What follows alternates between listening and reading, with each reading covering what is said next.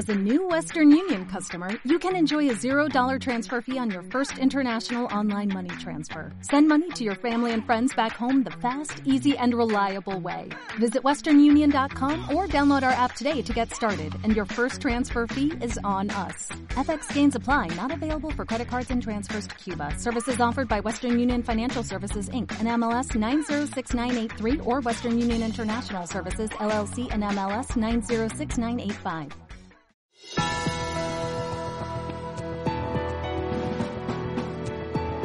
McRae will inbound. One second on the clock. Sampson. It goes. It's over. A miraculous shot by Ralph Sampson has given the Houston Rockets a trip to Boston for the NBA World Title.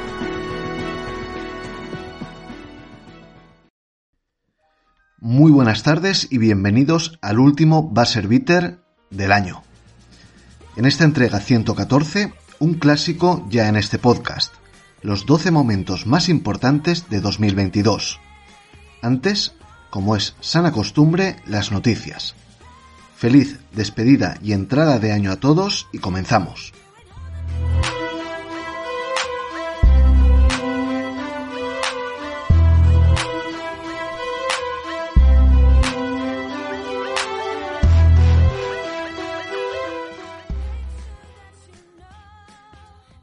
Y comenzamos las noticias con las clasificaciones.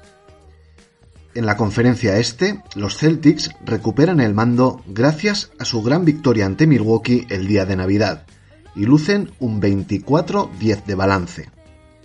En segunda posición, los Bucks a un partido y medio, otra vez sin Middleton y con tres derrotas consecutivas. Con la mejor racha del momento de nueve victorias seguidas, tenemos ya en el tercer puesto a unos fabulosos Brooklyn Nets, con 22-12 y solo a medio partido de la segunda posición. Caen a la cuarta plaza los Cavs, tras perder anoche en casa ante los Nets con 22-12 de balance. Otra racha tremenda e histórica para ellos es la de los Sixers, con 8 triunfos al hilo para un balance de 20-12 a solo medio partido de Cleveland y a punto de recuperar a Maxi.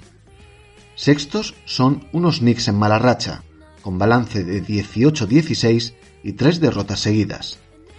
Atlanta, con 17-16, es quien abre puestos de play-in, pero ojo, porque solo les separa medio partido de la sexta posición. Indiana y Miami, con 17-17, ocupan puesto octavo y noveno respectivamente, y buscan puesto de playoff directo. Unos Raptors algo mejorados son décimos con dos victorias seguidas, 15-18 de balance y un Siakam tremendo. Los Bulls con 14-19 son undécimos, ganando algunos partidos justo cuando salió a la luz una crisis interna entre las estrellas del equipo. Wizards y Magic con 13-21 son los que ocupan puestos 12 y 13 del este. Charlotte es penúltimo con 9-25 y Detroit cierra una semana más con 8-28, seis derrotas seguidas y perdiendo anoche en casa un partido que tenían ganado ante los Clippers. Comandan el oeste los Denver Nuggets, con un récord de 21-11, cuatro victorias consecutivas y un Jokic que vuelve a estar en la conversación por el MVP. Los Pelicans capean las bajas de Ingram y Sion y son segundos a solo medio choque de las pepitas de Denver. Memphis salió trasquilado de San Francisco y son terceros, con 20-12 de balance y quizá demasiados aires de grandeza. Cuarta plaza para unos Clippers al alza, 20-15 y cada vez un mejor Kawhi Leonard. Quintos son unos Suns en horas bajas, mal ambiente interno y que llevan un 3-7 en los últimos 10 choques. A medio partido de Phoenix y con 14-17 los Kings, más pendientes ahora de la lesión de Sabonis que de otra cosa. Dallas se entona y ya están séptimos, con 18-16, tres victorias consecutivas y Christian Wood de titular. El octavo puesto es para los Blazers, también con 18-16. Con 19-17 en la novena plaza tenemos a los Utah Jazz, algo irregulares y con un Markkanen opositando a All-Star. Los Warriors ocupan ya la décima plaza, con 16-18 e intentando sobrevivir a la ausencia del dios Sol. El mismo balance que los campeones lucen unos Wolves que siguen decepcionando y perdiendo algunos partidos lamentables. OKC, con 14-19, se mantienen duodécimos, por delante de unos Lakers que sin Anthony Davis son más que vulgares y que enlazan cuatro derrotas seguidas. Las dos últimas posiciones, como siempre, son para los equipos tejanos de San Antonio y Houston, los Spurs con un 11-22 de balance y los Rockets con un 10-23. Jugadores de la semana. En la conferencia este, Pascal Siakam se hace con el premio gracias a 38,7 puntos, 10,3 rebotes y 7,3 asistencias en el 2 a 1 de los Raptors. Y en el oeste, Luka Doncic ha hecho 31,5 puntos, 8 rebotes y 9 asistencias para que sus Mavericks hayan cerrado con un 3 a 1. Vamos ahora con el parte médico. Finalmente, la lesión de Anthony Davis es algo más grave de lo esperado. Una lesión por estrés en su pie derecho de la que todavía desconocemos tratamiento y tiempo de baja. Ojo, de momento no se ha pronunciado la palabra fractura. Mala suerte para los Sacramento Kings. Su pivo titular y estrella, Domantas Sabonis, sufrió una lesión en su mano derecha y está pendiente de pruebas para conocer el alcance de la misma y el tiempo estimado de baja. Jeff Green, el veterano jugador de los Nuggets, al menos un mes de baja por una fractura en su mano izquierda, además de un esguince en uno de sus dedos. Chuma Okeke, de los Magic, se sometió a una artroscopia en su rodilla izquierda y estará de baja al menos un mes. Justice Winslow, con un esguince de tobillo grado 2, baja al menos dos semanas en los Blazers. Y finalizamos la parte de lisiados con Devin Booker, quien tras perderse tres partidos por un problema muscular, apenas pudo jugar cuatro minutos ante Denver, antes de resentirse de dicho problema. Su estado es day to day. En cuanto a reapariciones importantes de esta semana, Desmond Bain volvió antes de lo esperado y en su estreno ante Phoenix hizo 17 puntos en 24 minutos saliendo de titular. Y en Denver volvió Michael Porter Jr., también como titular ante Portland y firmando 18 puntos en 27 minutos. Vamos ahora con algunos rumores.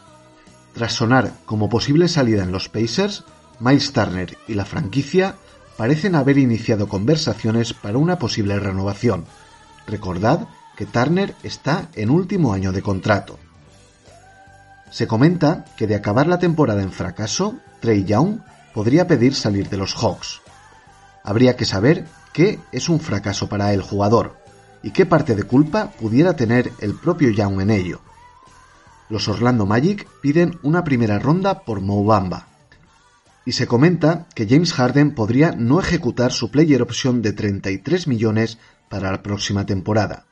Y aquí viene lo sorprendente.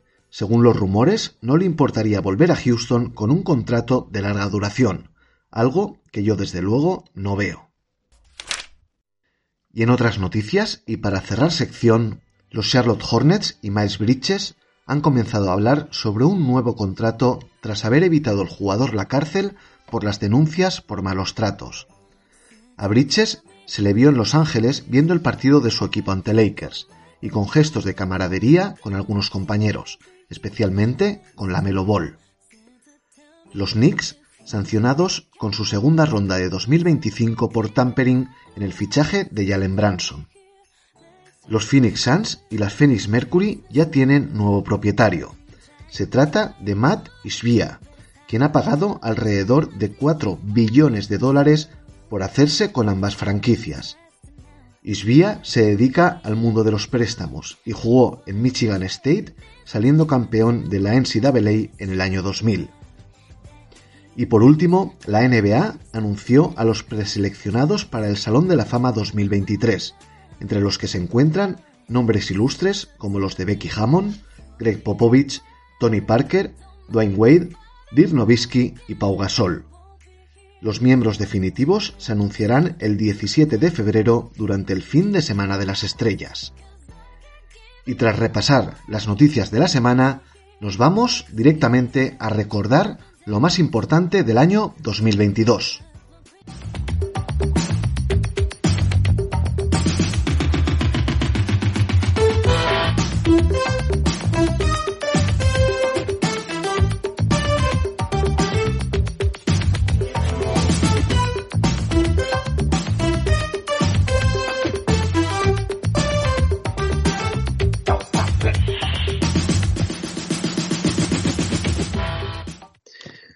Bueno, pues para repasar los 12 momentos que para Basser Bitter han sido los más importantes de este año 2022 que ya nos deja, no podía faltar a mi lado el inigualable Dani Palomo. Don Dani, muy buenas tardes, ¿cómo estás? Feliz Navidad. Muy buenas tardes, señor Pau Martorey. Felices fiestas, feliz Navidad y un próspero año nuevo. Mm, es que ya lo tenemos ahí, ¿eh? Parece, parece que fue ayer, ¿no? Cuando iniciamos este año que ha sido un poco regular, se puede decir. Sí, siendo optimistas podemos decir que ha sido un año regular, sí. Por, por, no decir que ha sido una puta mierda, ¿no? Pero bueno, vendrán tiempos mejores en algún momento. Al menos eso me ha dicho mi gran amigo LeBron James, que todo mejorará. Sí, sí no, sobre todo, no, a peor no puede ir, a peor no puede ir. ¿eh? Oye, eh, bueno, tenemos una horita más o menos, eh, uh -huh. porque hay que repasar los 12 momentos más importantes de este, de este 2022 y si te parece nos metemos en faena. Perfecto. Pues eh, mira, el primer momento que yo he seleccionado sucedió el 9 de enero, recién estrenado el año, y fue la tan ansiada y esperada reaparición de Clay Thompson. Eh, fue en el Chase Center de San Francisco contra los Cleveland, Cleveland Cavaliers y tras 941 días lesionado, reapareció el Splash Brother anotando 17 puntos. Y bueno, un, momen un momento súper esperado y súper mágico, Dani. Además, con un tren inferior que a todos nos sorprendió bastante, al menos, digo a todos, pero eh, en concreto a mí, a mí, me sorprendió muchísimo, porque, porque realmente yo esperaba verlo bastante más lento de, de cómo, de, de, lo que lo vi ese día. Además, intentó, intentó, creo que hizo un mate, si no me equivoco, intentó sí. un par de mates, defensivamente salió muy, muy rápido, muy fuerte, un tren inferior muy potente y la verdad que llamaba mucho la atención que volviera en ese estado de forma después de dos lesiones tan graves como las que tuvo. Mm. Eh, su temporada regular consistió en 32 partidos, si no tengo mal apuntado, hizo 20 puntos por partido, Dani, que, que para un tío que lleva dos años fuera es, una, es un número escan, escandaloso y en playoff eh, firmó 19 puntos por partido y fue un baluarte fundamental para un nuevo anillo de los Warriors. Eh, bueno, todos nos alegramos indiscutiblemente del regreso de Clay, pero es verdad eh, que jugando bien como está jugando y haciendo buenos números, lo que ha perdido, al, menos es una sensación quizá muy personal, es un punto de fiabilidad en cuanto al tiro y en cuanto a las acciones. Lo veo que todavía, y seguramente ya no sea el Clay de antaño, y tiene, tiene rachas bastante, bastante confusas, por decirlo de alguna manera. A ver, yo creo que el, que el Clay que, que vimos eh, no va a volver. Son dos lesiones muy graves. Creo que la noticia es el, el, buen nivel con el que ha vuelto, el jugador que es, y, de, y creo que él hizo unas declaraciones bastante, bastante parecidas a lo que estamos comentando, que diciendo que lo que es digno de alabar en él es que pueda jugar al nivel que está jugando, ¿no? a nivel de un escolta titular de, un equipo campeón, está aportando, mete puntos, pero sí es verdad que no tiene la regularidad de antes. Su tren inferior, como he dicho, volvió muy bien, pero evidentemente no, no, no está como antes, es, es, lógico, y no será el mismo jugador. Pero sí que es verdad que es un jugador eh, muy válido para, para, cualquier equipo. Eh, para mí ya no es una estrella de la liga, pero sí que es un auténtico jugadorazo y un jugador súper útil, por supuesto. Bueno, eh, el escolta titular del equipo campeón. Ahí es nada, ¿eh? Correcto, ahí es nada. De momento más que nosotros, Pau. Sí, sí, y no, sí. Y, y, y, no nos hemos roto nada. Oye, oye, y estoy tirando yo un poco de memoria. Desde que volvió, eh, no se ha perdido ningún partido por lesión. Creo que los que se ha perdido ha sido por descanso. Eh, si no recuerdo mal, eh, estoy hablando ahora de memoria. Sí, puede ser. Bueno, al, al, menos, le, sí. lesión grave no parece que, no recuerdo que haya sido, tienes razón con ese dato. Lo cual tiene un mérito eh, mayúsculo, ¿no? Porque es que, claro, los oyentes eh, hay que ponerse en situación. Es que son dos años de tu vida con dos lesiones gravísimas eh, en la parte inferior de un jugador de baloncesto y volver al nivel no solo de NBA, sino de titular en un equipo que acaba siendo campeón, es, un, es brutal. Y sus playoffs, eh, con sus idas y venidas y su irregularidad, eh, la final hizo una muy buena final, Daniel. Es que el, es que el problema que, que tenemos es que, es que no es el de antes, es que tal. Pero vamos a ver. Es que no podemos, que no, no podemos compararlo. Claro, es que aparte no es que se haya perdido eh, prácticamente dos años y medio. Es que las lesiones que ha tenido no ha sido, por ejemplo, me rompo eh, el peroné y en la recuperación me rompo la tibia y se me disloca el codo. No, no, no. Estamos hablando de, de un desgarro en el ligamento cruzado anterior de la rodilla y después, en, en, si no me equivoco, de la rodilla izquierda, si no recuerdo mal, y después, mientras se rehabilita, se rompe el tendón de Aquiles de la otra pierna. O sea, estamos hablando de que se ha destrozado los sí, dos sí. ligamentos o las dos partes de, del cuerpo no, que no son huesos más importantes de un jugador de baloncesto en, en ambas piernas. O sea, dos lesiones muy graves en, en cada pierna. Es, es, que esté jugando a este nivel es algo milagroso. Otro jugador estaría retirado. Sí, sí, sí, sin duda. Eh, ¿Puede que Clay Thompson sea el, el jugador más querido eh, por, la, por la afición en general? Eh? No voy a, evidentemente, a lo mejor a los seguidores de Lakers o a los seguidores de, eh, de Cleveland y tal, igual no les hace mucha gracia, pero en general yo creo que es un tío que tiene poco hate. ¿eh?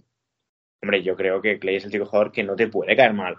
Yo, claro, yo, yo, yo, yo, soy pro LeBron, pero es que es un tío que, que, que realmente me parece un, una, una, auténtica máquina cuando llega ahí con la bicicleta al partido y tan campechano, está siempre empanado, parece que no se entera de nada, lo ves que está en su mundo, él sale, mete cuatro triples, se sienta, es, es, es un crack, es, es el sí, que... Es un vividor, ¿eh? Sí, de los Splash Brothers es el, el, el, empanado, no es gracioso. Sí, sí, sí, es, es un tío fantástico y bueno, eh, es obvio recordar pues que el Chase Center se engalanó, se llenó, la televisión a nivel nacional estaba allí para dar el recibimiento que, que, se merece seguramente al mejor jugador de la historia que no fue incluido entre los 75 mejores de la historia, ¿no, Dani? ¿Qué te parece a ti que no estuviera, Pau? Pues, eh, bueno, yo creo que habría algún jugador de los que sí que, están, que estuvieron incluidos que le podía haber cedido el sitio, sinceramente. Ahora no tengo la lista en la cabeza y no puedo hacer ahora el esfuerzo de recordar, pero un tío con la carrera de Clay Thompson, los números de Clay Thompson, el currículum vitae de Clay, yo creo que merecía estar entre los 75 mejores, sinceramente. A mí me pareció vergonzoso, ¿eh? O sea, un tío que ha ganado anillos, que ha sido importante, que con esa capacidad anotadora, con un rol tan clave, el, el, posiblemente el segundo jugador o el tercer más importante de una dinastía, no sé, realmente no, no, es que no lo entendí, porque es que ahora me equivocaré, pero sí que había nombres que te quedabas un poco de, bueno, esto no me chirría un poquito por aquí. Pero bueno, eh, hecho, eso ya más, pasó. Creo, creo, que Anthony Davis estaba en esa lista, ¿no? Creo que sí. sí pues sí, mira, sí, eh, realmente no, para mí no hay comparación entre la carrera de Clay y la carrera de Anthony Davis. No, a nivel, a nivel equipo no, a nivel numérico es verdad que Davis ha tenido temporadas escandalosas, pero, pero bueno, no todos son números en la NBA. Exactamente.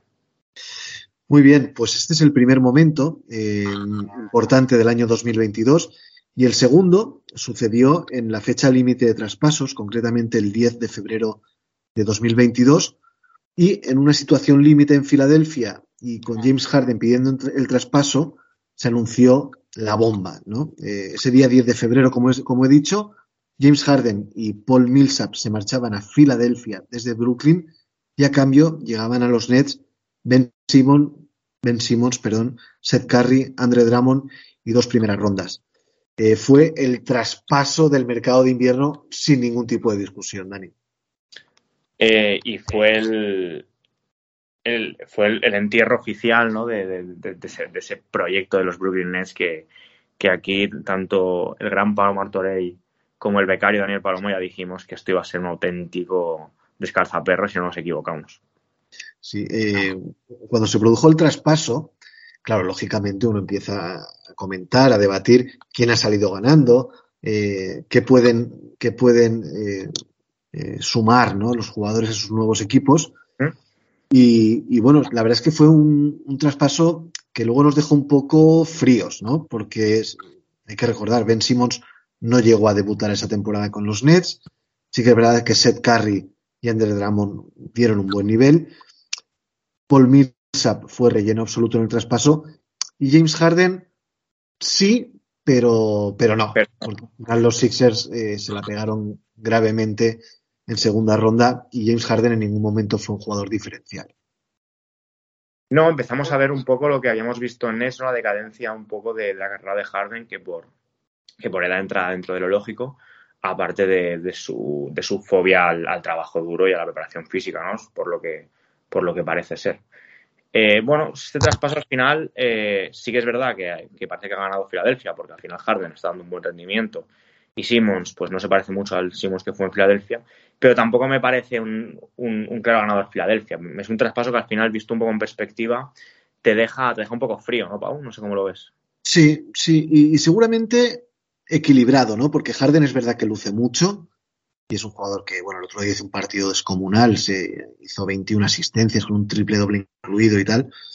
Eh, pero Ben Simmons es bastante más joven.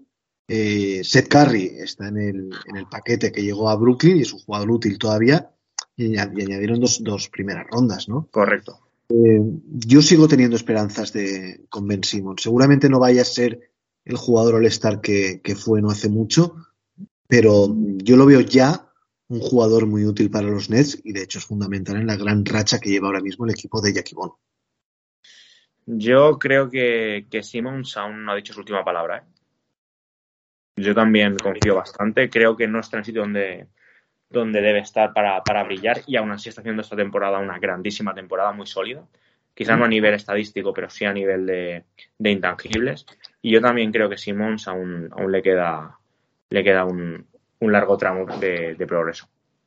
Eh, parece que James Harden se olía ¿no? lo que podía pasar en, en los Nets eh, durante esa temporada y el inicio de esta.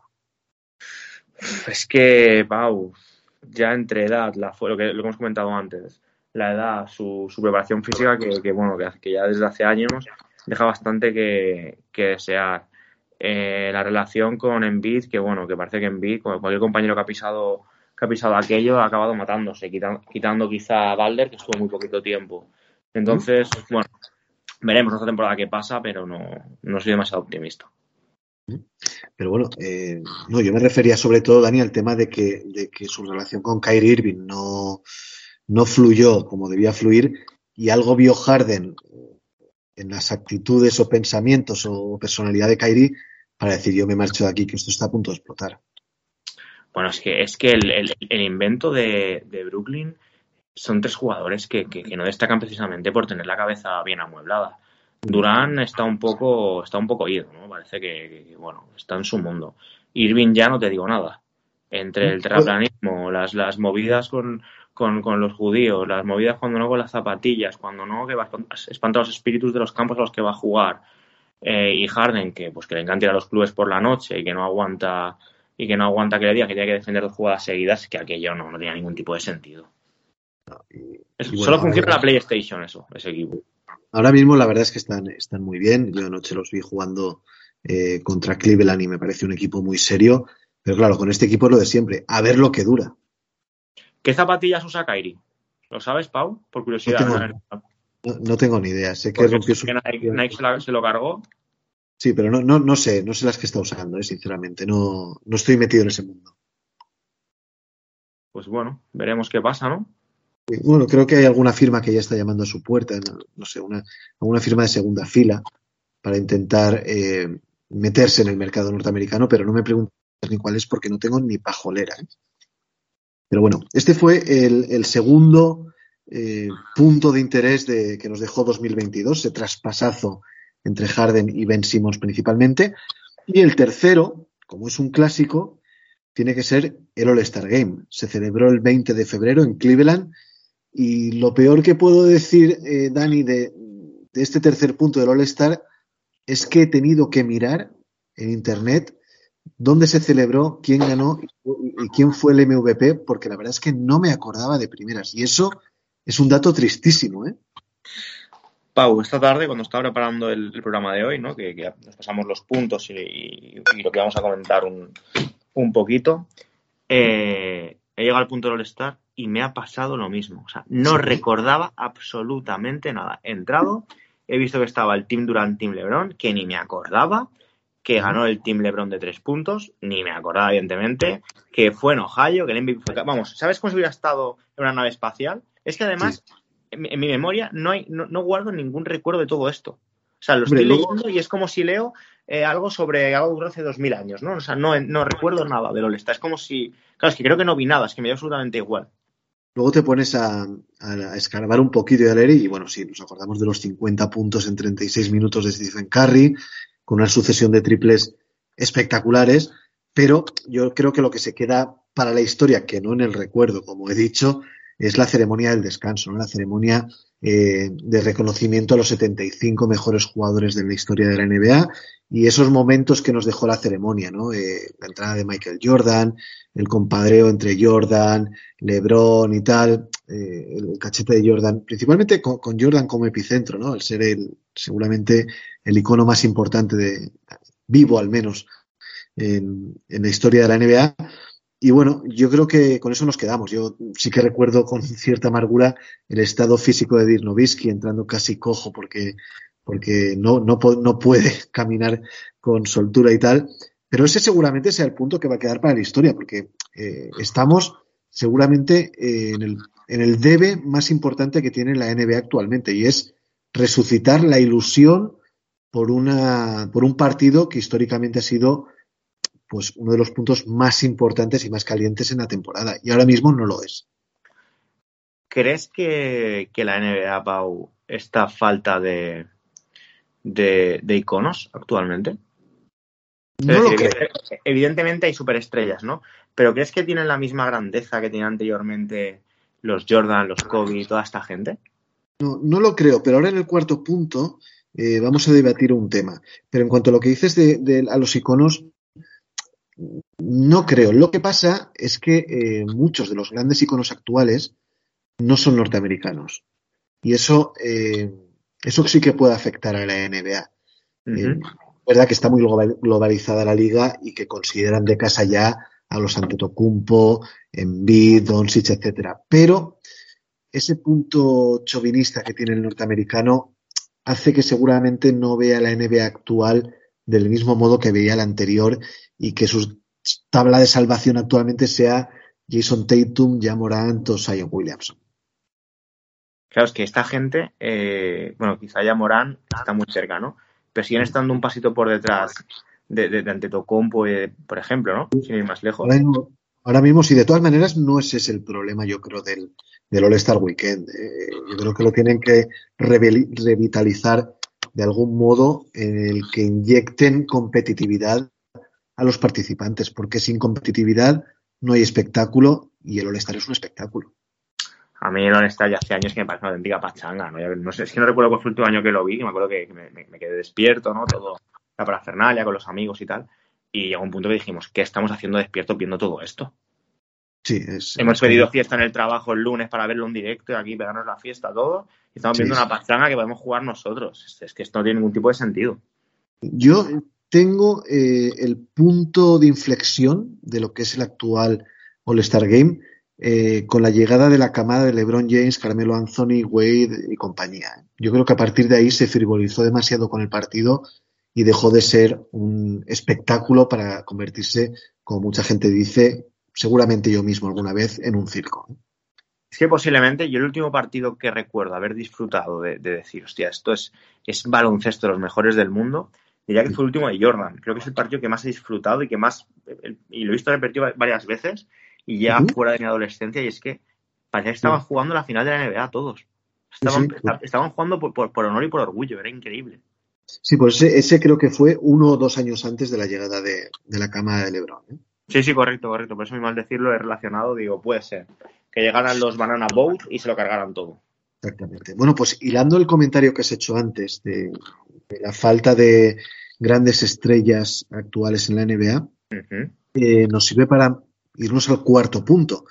El cuarto punto sucedió el 11 de mayo de 2022 y fue el repeat de Nikola Jokic como MVP de la temporada, plasmando una, hegemonía europea, ya que los cuatro jugadores más valiosos de la temporada en la NBA han sido europeos. Dos veces Giannis Antetokounmpo y dos veces Nikola Jokic. Hay que irse hasta 2018 para encontrar un norteamericano en la figura de James Harden. Eh, bueno, ahora hablaremos del tema estrellas europeas, estrellas americanas, pero yo creo que súper merecido este, este segundo triunfo de Jokic, ¿no? Y, y espérate. Porque la cosa está como pinta lo que pinta. No, la verdad que debatimos aquí durante muchos meses si él o Embiid, pero al final de temporada la verdad que Jokic dio un medio pasito más y totalmente merecido. Esto lleva años dominando la liga, además de dirigiendo unos Denver Nuggets que, que realmente no tenían tanto como, como, como él hacía, hacía creer a la gente. Y, lleva dos temporadas para el recuerdo y con esta será la tercera. Un jugador delicioso de ver y una suerte poder disfrutarlo.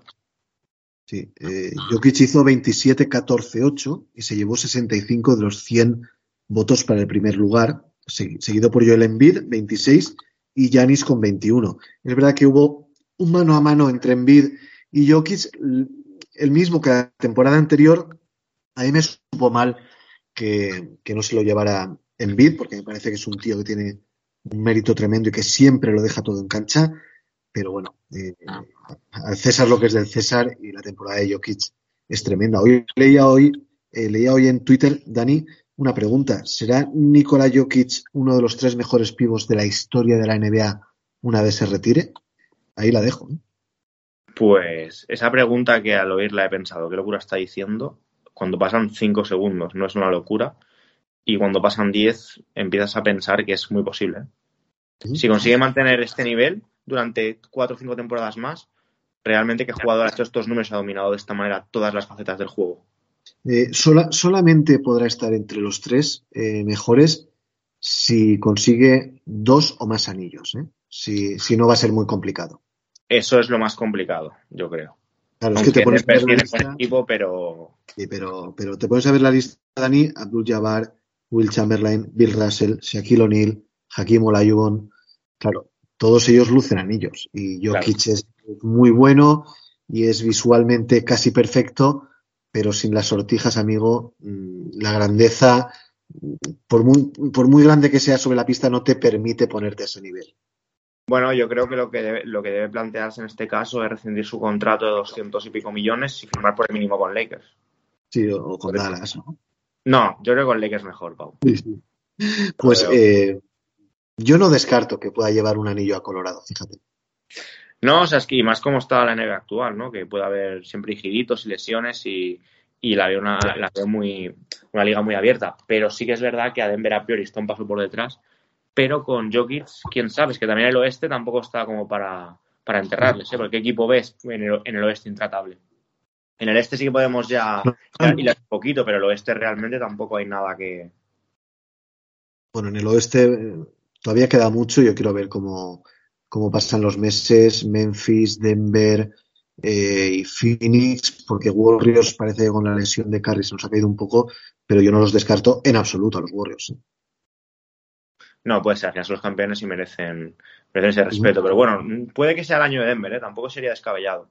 No, no, para nada, para nada. Y bueno, lo que comentabas antes de, de estrellas actuales en la NBA, uh -huh. eh, es verdad lo que te comentaba, las grandísimas estrellas son, son europeas, ¿no? Quitando a Tatum, que está haciendo una temporada MVP a mi modo de ver. Pero, pero yo sí que creo que viene por detrás una camada muy interesante. ¿eh? Kate Cunningham, este Pablo Banquero, eh, Ivan Mobley, yo no, sé, y los, y los que hay, ¿no? Morán, Sion, Devin Booker, Tatum, Jalen Brown, no sé, yo creo que hay suficiente, eh, suficiente jugador norteamericano estrella y europeos es verdad que Doncic es muy joven todavía y que Giannis es joven, pero tampoco sé si por detrás viene algo más. ¿eh? Lo desconozco por, por mi desconocimiento del baloncesto FIBA. Pero Pau, si viene el mejor jugador de toda la historia interplanetaria ah, bueno, mundial. Bueno, es verdad, Wembanyama, es verdad. Si Wembanyama, o sea, tiene lo más grande. O sea, piensa que hasta ahora no sabemos lo que es el baloncesto. Este vaya fallo. Quiere enseñarnos lo que es este deporte. Sí, sí, sí, vaya, vaya fallo por mi parte en acordarme de Don Víctor, sí. Estoy de Víctor ya, Pau. Estoy cansado, quemado, ya me tiene harto. Scott Henderson, yo soy de Scott Henderson ya. Ya, ya lo sé, ya. Bueno, pues Wembanyama es la, la, próxima cosa, ¿no? Eh, vamos a ver, vamos a ver, vamos a ver lo que queda. Bueno, pues ese fue el, el, cuarto punto de 2022, el anillo de, perdón, el MVP de Nikola Jokic, y es que estaba leyendo el punto número 5 y el 16 de junio los Golden State Warriors se proclamaban campeones de la NBA con el MVP de las finales para Stephen Curry y bueno, eh, una dinastía, ¿no? Eh, eh, ganaron en 2015, en 2017, 2018, 2022 y bueno, y lo hicieron sin ser los mega favoritos, ni tan siquiera muy favoritos al inicio de la temporada. Un mérito eh, mayor todavía, ¿no? El de este anillo. Bueno, es que realmente ahora, lo han ganado, ¿no? Pero tampoco sé por qué no contábamos con ellos, porque por experiencia, por equipo. Quizá porque Clay, eh, Clay estuvo lesionado y tal. Demon Green eh, no, parece que no mete una, pero olvidamos todo lo que hace en defensa en, cuanto a liderazgo. Nadie contaba con la temporada de Jordan Poole, también es un hecho. Eh, bueno, luego también Andrew Wiggins. Realmente no contábamos nadie con que hace esta temporada. O sea, porque para mí es una temporada muy superior a la del mejor Iguodala, por ejemplo. Entonces, bueno, hubieron cosas que, no teníamos en cuenta, que nos han sorprendido gratamente y que hace que esta temporada, pese a que no están nada bien, pues no, se les descarte para nada también. Eh, a ver, yo no los daba favoritos principalmente porque me da la sensación que ellos aprovechan el, desparrame de los Phoenix Suns, un desparrame total y absoluto. Eh, y luego, mm, es que el que para mí era favorito en el este, que era Milwaukee Bucks, pues claro, eh, se encontró con la lesión de Middleton, llegaron los Celtics que tampoco eran favoritos al inicio de la temporada y aprovecharon la circunstancia, pero Boston tampoco era el campeón del este, fue, fue Miami Heat. Y yo creo que se dieron una serie de circunstancias, los astros se alinearon de alguna manera para que todo saliera bien por la bahía y bueno, y, encumbrar definitivamente a Stephen Curry, eh, a quien los haters, como el caso de Leo Messi con el Mundial, ya no le pueden decir no tienes un MVP de las finales. No está claro que la carrera de, de ya no, tiene ningún, ningún asterisco y cuando se retire, pues ya, ya, debatiremos, ¿no? Porque si no, tenemos que hacer un podcast de tres horas qué lugar en la historia va a ocupar Carry, pero vamos, creo que es mucho más arriba de lo que a priori nos puede parecer. Eh, pues bueno, ese fue el anillo de los Warriors, histórica, ¿no? La imagen de Stephen Curry en el TD Garden señalándose eh, el anillo, ¿no? Como que se lo iba a poner en ese sexto partido. Y bueno, honores para unos Warriors que, sumaron siete anillos, su séptimo anillo, mejor dicho, ya que en el 47, en el 56 y en el 75 también lo consiguieron. Ese fue el quinto punto del año más importante. Eh, vamos de manera cronológica. Esto fue un 16 de junio y el día 23 en el Barclays Center se celebró la ceremonia del draft y, oh sorpresa, los Orlando Magic seleccionaron a Paolo Banquero, que no estaba proyectado para ser ese número uno, iba a ser Jabari Smith, pero los Magic sorprendieron, dieron un giro a la dirección que tenían prevista y, oye, han acertado al 100% con Banquero. ¿Banquero eh, es italiano o estadounidense? Es estadounidense, claro, es de, es de Seattle. Vale, o sea, nació, en, nació allí, ¿no? Tiene ascendencia italiana, pero, pero. Vale, pero nació allí, no por, curiosidad. Bueno, la verdad que todo el mundo apostaba por, a priori, por Jabari Smith. Eh, desde aquí tú y yo comentábamos que me gusta ponernos medallas cuando acertamos, pero como pasa poco, me gusta resaltarlo. Tú y yo decíamos que Banquero nos gustaba, que sí que parecía que podía tener menos techo que, que Holgren, que era tu, tu apuesta, y que Jabari Smith, pero la verdad que una sorpresa brutal, tanto que fuera número uno como el rendimiento que está dando, porque estás siendo el mejor de la camada, pero de lejos. Sí, está siendo un jugador eh, impoluto, vamos, que no tiene, no tiene nada que se le pueda reprochar, está haciendo una gran temporada a nivel individual, los Magic tienen otra cara con él, eh, están consiguiendo más victorias, y el otro día hablaba con Denis y me decía eh, que, ojo que no llega a ser All-Star, yo lo veo un poco justo este año, pero bueno, el tío está haciendo eh, una grandísima temporada y apunta directo al rookie del año. Bueno, Banquero, Forestar lo un poquito justo, pero, pero sí que para mí, a ver, a no ser que venga aquí un desastre, un tsunami en su juego para en, el aspecto negativo, pero yo creo que, será rookie del año descarado. Eh, y lo mismo que Holgren está lesionado, no podemos opinar. Sí que a mí Jabari Smith me está dejando muy frío. Pues ha mejorado eh, últimamente, las cosas hay que decirlas. Sí, sí, pero pese a esta mejoría, eh, yo esperaba bastante más, porque todo lo que se hablaba de él, que era, muy superior a Banquero, el jugador con más techo, que bueno, no sé, me ha dejado bastante frío. Es verdad que se lo lleva tres meses de temporada, ¿no? Su carrera acaba de empezar y a lo mejor en cinco años es, es MVP y ganamos 20 anillos seguidos, pero en estos pocos meses me está dejando bastante frío. Es que el ecosistema de Houston no es el mismo que el que tienen en Orlando. ¿eh? Eh, yo creo que el mérito de banquero también eh, es que apetezca ver a los Orlando Magic y que se les vea con otros, con otros ojos, ¿no? Como, no como el equipo perdedor que sabes que va a estar al fondo del todo, que va a tanquear y tal, un año más.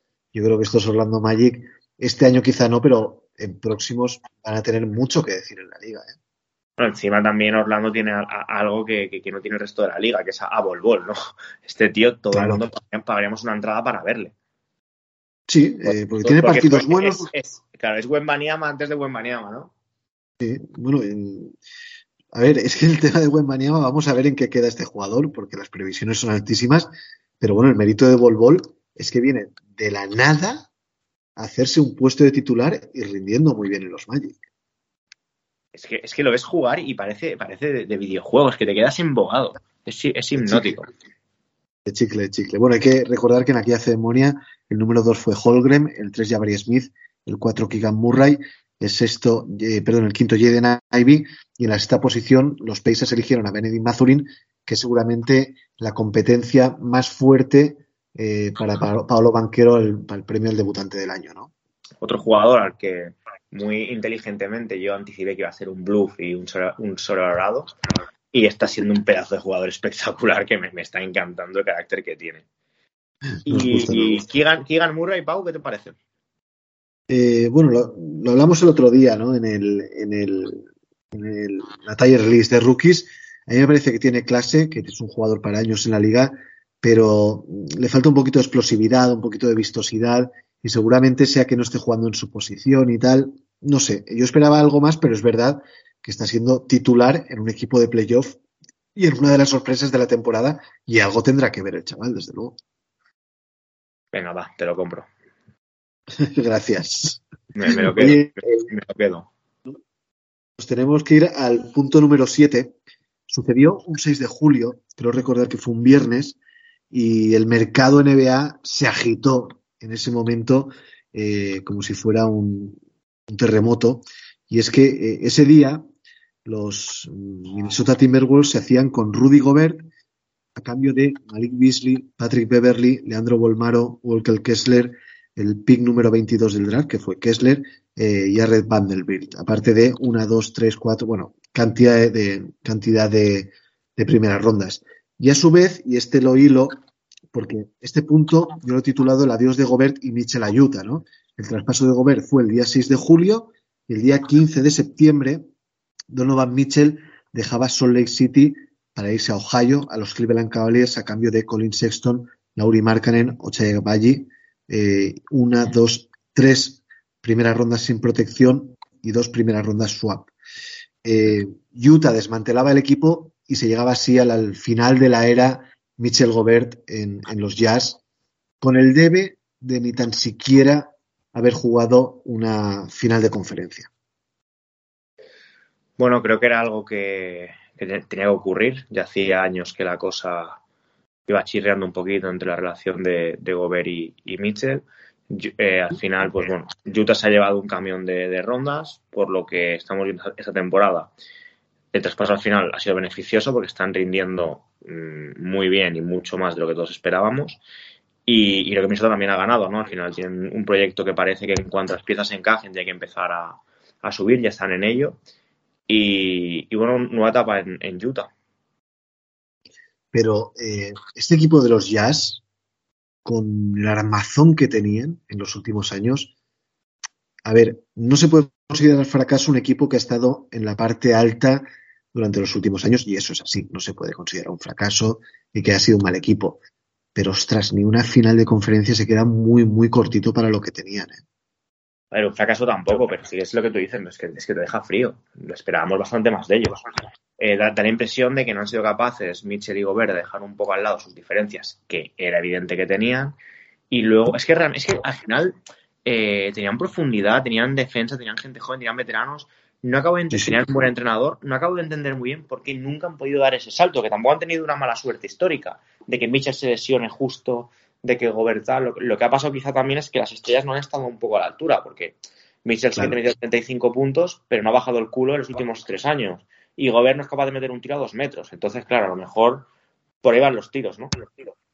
Sí, eh, yo creo que esto hay que apuntarlo en el debe de las dos estrellas y también de Quinn Snyder, que cuando llegaban los playoffs no sabía cómo encajar a Gobert en el juego y bueno, eh, es súper recordada aquella eliminatoria con los Clippers donde Gobert al final en el sexto partido tenía que salir a tapar los triples de Terrence Mann y el jugador de, de, los Clippers le hizo un traje, vamos, ante la pasividad de Quinn Snyder que a mi modo de ver no estuvo a la altura en las grandes citas.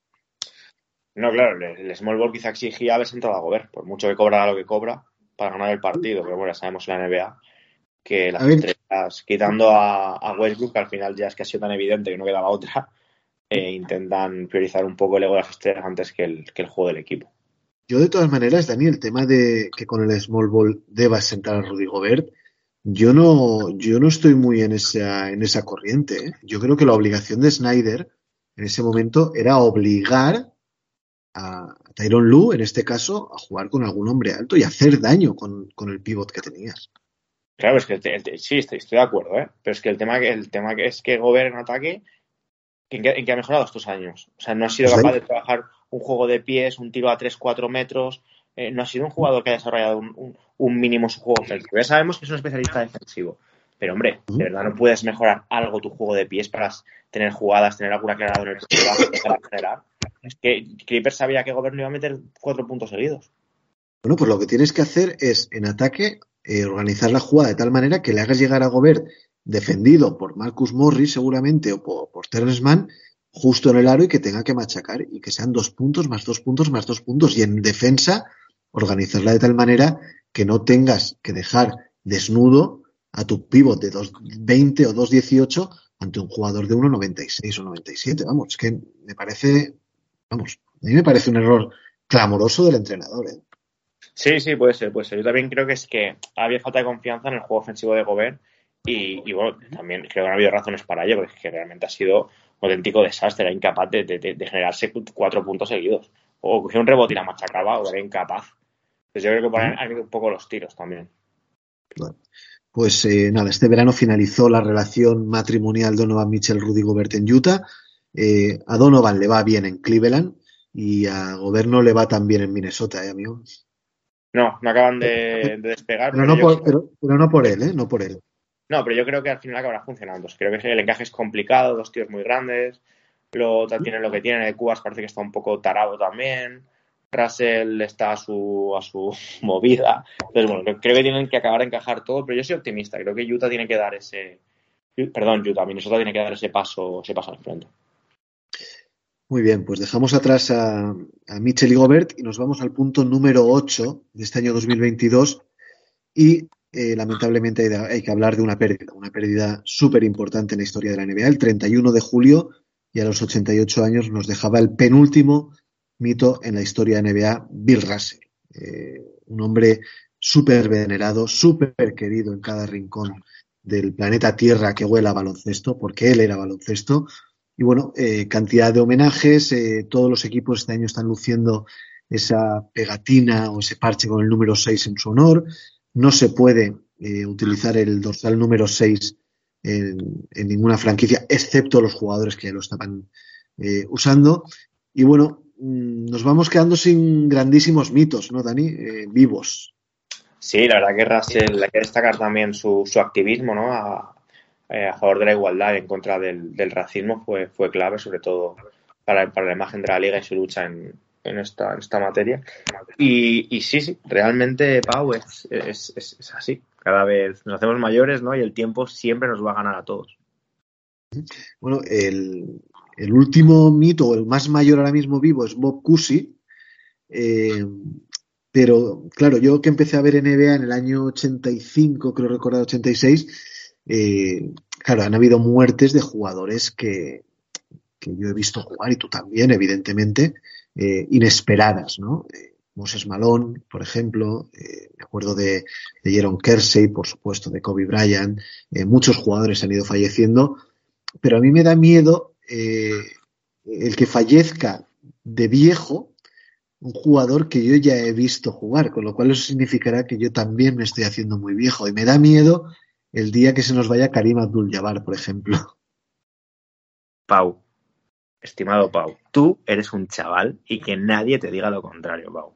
Sí, pero, pero a ver, que cuando se va muriendo la gente que tú ya has visto en activo significa que tú ya tienes una pila de años, ¿eh? No, significa que la gente se hace mayor, no que tú te hagas mayor. Lo, tienes mal ah, vale, vale, Lo tienes mal entendido esto, Pau. Lo tienes muy mal entendido.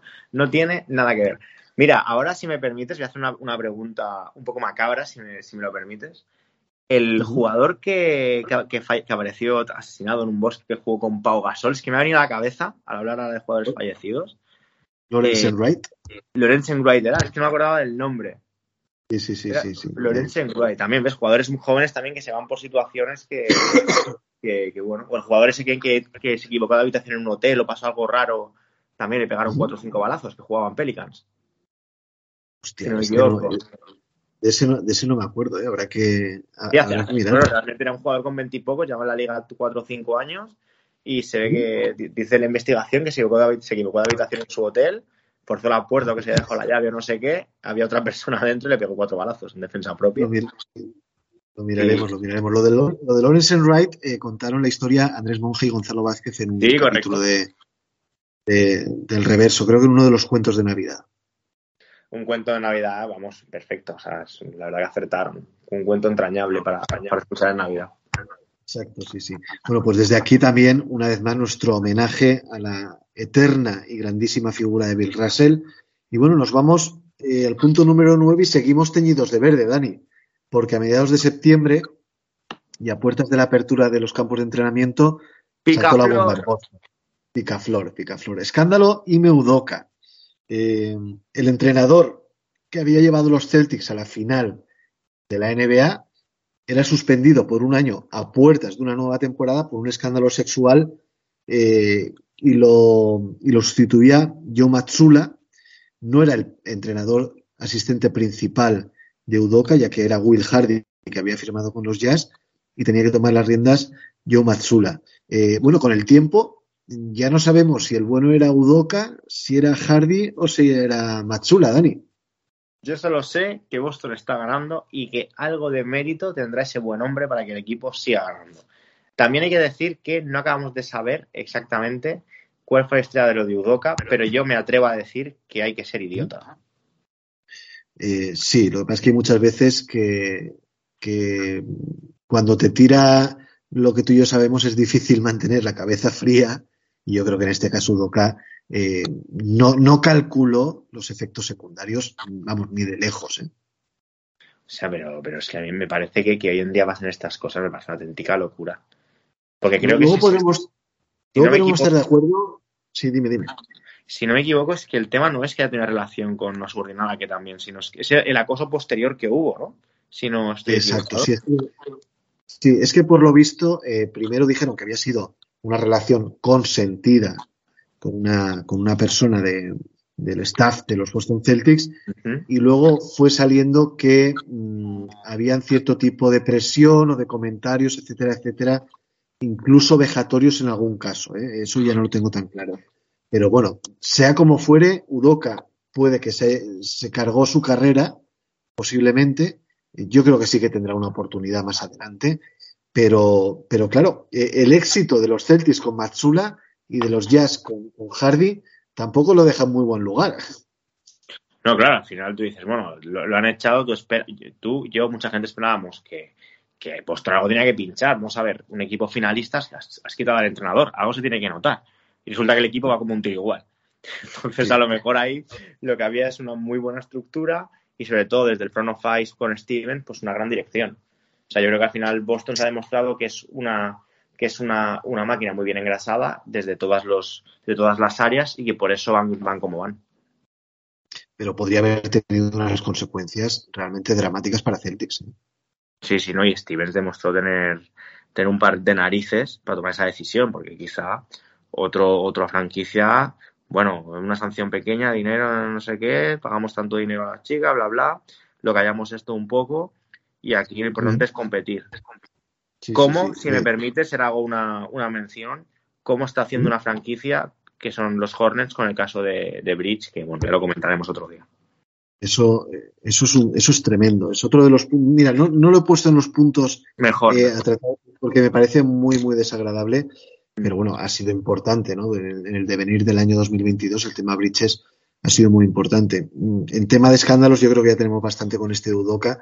Eh, pero sí, el tema Bridges, que ahora empiezan a negociar Hornets y el jugador por un nuevo contrato no lo sé. Vamos a ver. Bueno, ahora tiene que venir la sanción de la NBA, ¿eh? O sea, no es que firme ni se ponga a jugar. Una vez firme, la NBA va, a publicar una sanción y entonces luego podrá iniciar. Pero que este tío este que vaya a jugar en la Liga, Pau, es que es, que es, vergonzoso. O sea, no puede. Eh, esta clase de personas no debería volver a jugar en, la Liga. Yo, yo todavía no tengo tan claro que vaya a jugar, ¿eh, Dani? Ojalá, Pau, ojalá. Parece que la NBA debe estar por encima de, grandes jugadores como es Bridges, indudablemente, y que, y que es un escaparate social demasiado grande y demasiado amplio y con demasiada magnitud como para dejar eh, que pertenezca a su familia un personaje así. Yo estoy agapado. Bueno, pues eh, después del tema Udoca se inició la temporada, ¿no? Se acabó el training camp, eh, se inició la temporada un 18 de octubre y el día 19 de octubre eh, tuvimos retornos muy sonados, cuatro retornos muy sonados de jugadores que no habían jugado en toda la temporada anterior y que se incorporaban a la, NBA, ¿no? a la disciplina, eh, a la práctica activa del baloncesto. Y estos fueron Zion Williamson, Ben Simmons, Jamal Murray y Kawhi Leonard. Los tres primeros debutaron el 19 de octubre y el último, Kawhi, lo hizo un día después como suplente ante los Lakers. Eh, bienvenidos sean, ¿no? Esto siempre es motivo de celebración. Sí, ojalá pronto veamos, veamos la mejor versión de todos, excepto de Zion, que podemos decir que ya está en esa mejor versión. Sí, que no, está teniendo esos focos que tenía al inicio de su carrera y parece que se ha apagado un poco. Bueno, pero porque, pero porque tiene un gran equipo alrededor, ¿eh? Yo creo que él ya no necesita hacer 35 puntos, 15 rebotes cada noche y está siendo muy inteligente, además, me parece, Zion. Sí, me refiero a, los aficionados, que parece que ya no, se le considera tan de una manera tan, tan positiva como antes o, tiene tantas luces encima, ¿no? Me parece que es un poco que está pasando un poco desapercibido su grandísima temporada. Pues realmente está, está imparable en un equipo que está arriba, que están ganando, están compitiendo y está siendo la cara visible del proyecto esta temporada. Sí, sí. Y es verdad que se ha perdido algún partido, Sion, eh, por, problemas y tal, una caída que tuvo y eso, pero bueno, está jugando de manera regular. Él ha estado recientemente con COVID, eh, parece ser, y, se ha perdido los últimos encuentros, pero está a punto de volver. Y la verdad es que lo que dices, ¿eh? una, una muy buena temporada de Williamson en un equipo muy potente como son los Pelicans. Luego tuvimos la de Ben Simmons, eh, que bueno, a este le ha costado más, ¿no? Está, va muy al ralentín. Es verdad que los problemas de Simmons no son meramente físicos, que también los fueron, y son más mentales, y él sí que va a necesitar más tiempo, más mimos, y un ecosistema algo más calmado, que es lo que están consiguiendo ahora mismo los Nets. Sí, Simón se le ve que está intentando volver a, navegar. Se le, yo, al menos por las impresiones, los partidos que he visto, para mí está jugando bien. Lo repito, por mucho que estadísticamente no esté brillando, está haciendo una muy buena temporada. No todos son números, pero sí que no, se le ve perdido, se le ve falta de confianza y hay ciertas situaciones que, que se le ve que es tema de cabeza. Bueno, y Jamal Murray, que empezó anotando 12 puntos en 25 minutos, ha sido un poco tío vivo, ¿no? Yo creo que es, es normal, ¿no? Después de una rotura en la rodilla y eso, que tengas partidos mejores y peores eh, y que el cansancio físico se denote en unos partidos más que en otros. Pero es verdad que últimamente estamos viendo una versión muy buena de Jamal Murray. No es la, la, la mejor que hayamos visto, seguramente esa fue la de la burbuja y ya seguramente no volverá. Pero, pero bueno, va a ser titular del mejor equipo del oeste. Ahí es nada. Sí, Murray, yo dudo que sea el, jugador de la burbuja, pero sí que creo que, sigue, sigue en ascenso y la temporada que está haciendo también es buena. Como tú bien dices, es mucho tiempo sin jugar, una posición muy, muy exigente, muy explosiva y necesitará tiempo para coger ritmo, para coger confianza, sensaciones. Pero bueno, mm, esta versión de Murray, que no va a ser la definitiva porque aún va a ser mejor, estoy seguro, ya es un pedazo de jugador. Y preocupa un poquito más Kawhi, ¿no? O al menos ha preocupado, porque últimamente está jugando mejor pero hubo un momento en este inicio de temporada que yo dije, ay señor, que este tío no vuelve. Kawhi sí que me genera más dudas, pero ya no sé si es tema físico, si es tema que no le apetece, porque con Kawhi siempre es un poco esa incógnita de qué clase de jugadores, ¿no? Porque a veces mm, hemos visto una versión que parecía mejor Jordan y luego parecía que pasaba de todo. Hemos visto durante su carrera todas las caras posibles en un jugador. Entonces, bueno, cuando lleguen los playoffs sabremos qué Kawhi, qué hay. Sí, señor. Pues bueno, eh, bienvenidos eh, fueran todos a, la mejor liga del mundo de baloncesto. Ese fue el punto número 10 y el número 11 es Kyrie Irving y su mundo. Eh, a primeros de noviembre saltó el escándalo Kyrie Irving cuando perdón, publicitó vía redes sociales un enlace de Amazon con una película con eh, rasgos antisemitas y bueno, eh, se le echó el mundo encima, eh, la NBA lo sancionó, perdón, los Nets lo sancionaron con mínimo cinco partidos y una serie de condicionantes para volver al redil. Él ya ha vuelto, está jugando muy bien y lleva un mesecito sin, sin mear fuera de tiesto, pero bueno, aquello fue, muy llamativo. Y fue la enésima de Kyrie Irving, Dani. A ver, Pau, es que Irving a mí es un, es un tema que, es que está incansado porque está como una real cabra. Pide el traspaso, acaba, sigue, sigue Nets, lo de la tierra plana, eh, luego, luego todo este asunto, eh, reuniones, que si juega, que si no, ahora juego, ahora no juego por, o solo juego los partidos de fuera por el COVID porque no me quiero vacunar y no me da la gana. Eh, es que, es que, y este año acaba contrato, entonces yo no sé si este tío realmente aquí le va a dar un máximo el próximo verano, porque a nivel deportivo es una maravilla verle. Posiblemente si estuviera centrado en lo que tiene que estar y fuera no hubiera dado estos follones, sería un top 10 de la liga sin ninguna duda. Pero es, Que, es, que, es un jugador que yo creo que ningún proyecto serio se la jugaría. ¿Quién se la va a jugar? Los Lakers, un, gente así que, está, que están como una cabra. Pero... No, desesperados o desesperados. No hace falta estar como una cabra, Dani. Hay que estar desesperados y los Lakers están. De todas maneras, eh, Kyrie es de estos personajes que le dan salsa a la NBA y como lo dio en su momento Dennis Rodman y tal, y la NBA también necesita de personajes así. No, claro, totalmente. una cosa es que nos dé pereza las que lía, pero también, vamos a ser francos, eh, nos encanta tuitear y leer la que está liando y ponerlo a parir, o sea, seamos sinceros, te da ese, ese jugo, ¿no? Decimos que echamos de menos la época de, los Jailblazers, ¿no? Con, con Bonsi Wells y con Demon Mayor y compañía, Rashid Wallace, Iverson, Marbury, todos estos pirados. Y ahora que tenemos uno también lo, lo lapidamos, ¿no? Tienes razón que también, también son necesarios. Sí, sí, sí. De todas maneras, ¿tú te, tú te imaginas que, que, las cosas siguen como están yendo por los Nets y salen campeones, macho? Pues oye, podría pasar, ¿eh? Es lo de siempre, un equipo con Durán y con y, con todo lo que tienen, eh, ¿por qué no? Pero claro, sería ya brutal.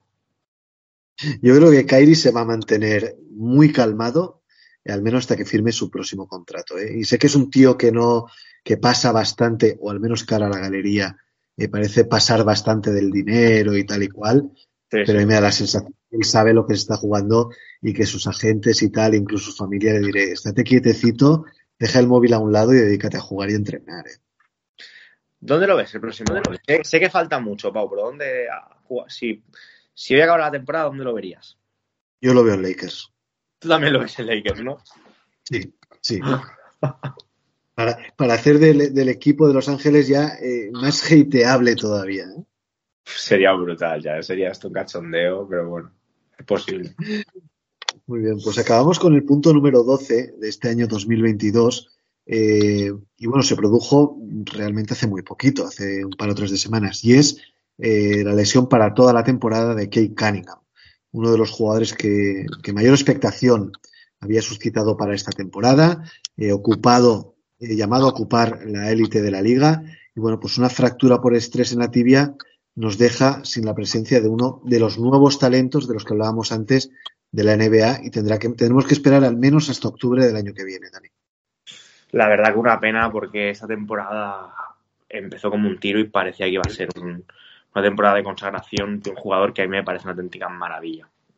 Lo, lo positivo de todo esto dentro de la tragedia que ha sido su lesión es que no ha sido un ligamento, no ha sido un, un, tendón de Aquiles, o sea, al final, bueno, es una, una, una rotura perdón, por estrés y la recuperación siempre es muy positiva y no estar afectado pues ningún tipo de ligamento tendón, se supone que volverá como antes de, esta lesión.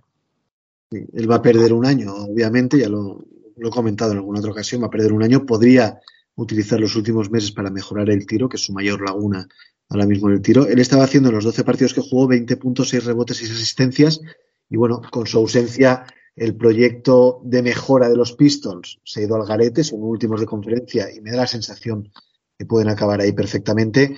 Pero fue un jarro de agua fría grande, Dani, la lesión de Cunningham. Además, tú y, tú y yo confiábamos muchísimo en, estos Pistons, teníamos muchas ganas de, verles. Y bueno, la verdad que sí, pero bueno, eh, supongo que irán a por buen Mayama ya. Bueno, vamos a ver, luego hay, luego hay que, ganar el sorteo, ¿eh? Ah, tú imagínate, quedan segundos. Claro, tienen que ir a por Scott Henderson. Ahí no, no encaja ni con cola. ¿Qué pasaría, Pau? Es que esto se pone interesante, ¿eh, la cosa. Bueno, eh, vamos, a, vamos a jugar al supuesto, ¿no? Yo creo que si, si quedan segundos y eligen a Henderson, lo mantendrían al menos un año y luego verían la opción de, de conseguir algo por Henderson o por Jaden Ivy. Yo creo que Cunningham es intocable a no ser que físicamente no, que físicamente no tengan garantías al 100% de que vaya a tener una carrera larga y sin secuelas de esta lesión. No, yo el tema de Henderson lo comentaba por, por Jaden Ivy. O sea, el, el Cunningham está claro que va a ser la cara de la franquicia porque es que es, es un jugador, para mí, es un talento generacional. Por lo que le vi, lo, que pasa es que es un jugador que, que va a su bola, que no, no hace ruido, Juan Detroit, un jugador muy serio, no le gusta hacer declaraciones, no le gusta el postureo. Bajo, es de perfil bajo.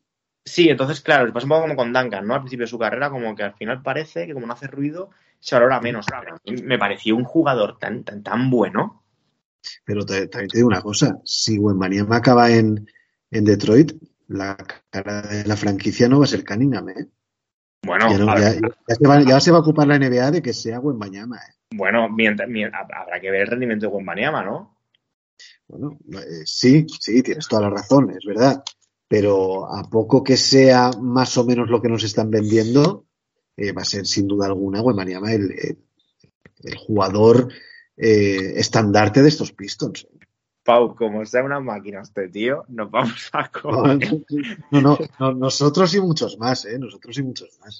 Porque ya, ya me va a hacer que estamos entre tus amigos, nuestros amigos, perdón, de Ranangan y nosotros, estamos aquí descuartizando a Banyama por Twitter todo el día.